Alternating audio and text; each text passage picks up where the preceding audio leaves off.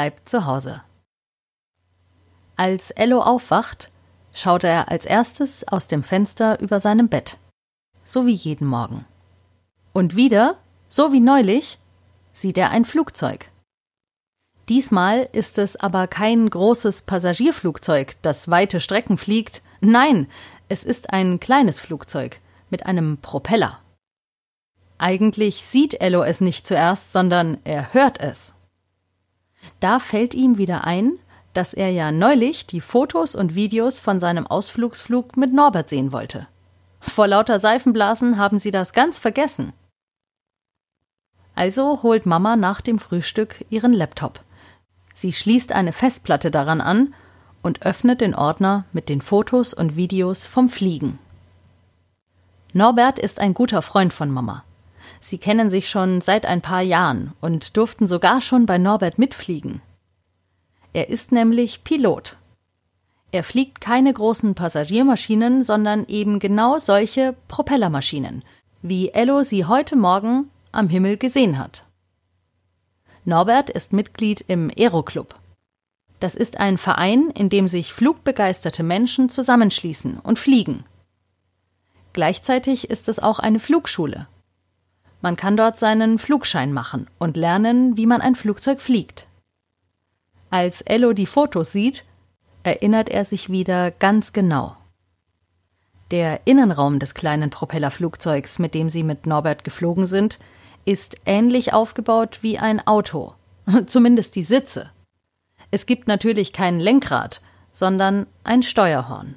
So heißt das im Flugzeug. Im Cockpit sind unglaublich viele Knöpfe zum Drücken und zum Drehen, viele Anzeigen, die verschiedene Dinge mh, hm, anzeigen. Und Norbert kennt sich sehr gut aus. Zum Glück. Ello sitzt hinten, direkt hinter Norbert. Lea sitzt neben Ello und Mama vorne neben Norbert. Ello schnallt sich an und Norbert sagt, er soll einen Kopfhörer aufsetzen. Als Norbert den Propeller startet, versteht Ello auch warum. Es wird plötzlich ziemlich laut im Flugzeug. Sogar durch die Kopfhörer hört Ello ganz leise das Geräusch des Motors. Langsam rollen sie los. Flugzeuge fahren ja nicht auf dem Boden, sondern sie rollen. Darum gibt es am Flughafen oder Flugplatz auch keine Straßen, sondern Rollwege. Sie sind bunt markiert und führen alle zur Start- und Landebahn oder von ihr weg. Norbert ist per Funk mit dem Tower verbunden. Das ist der große Turm am Flughafen. Darin sitzt die Flugsicherung. Der Lotse im Tower gibt die Startfreigabe. Und es geht los. Das Flugzeug rollt immer schneller. Ello wird richtig in den Sitz gedrückt. Und schließlich hebt es ganz sanft ab. Oh, dieser Moment, in dem das Flugzeug den Kontakt zum Boden verliert, ist etwas ganz Besonderes. Ello fand es toll, es hat ihn sogar ein bisschen im Bauch gekribbelt, aber gut. Ello sieht die ganze Zeit aus dem Fenster. Unter ihm wird alles kleiner.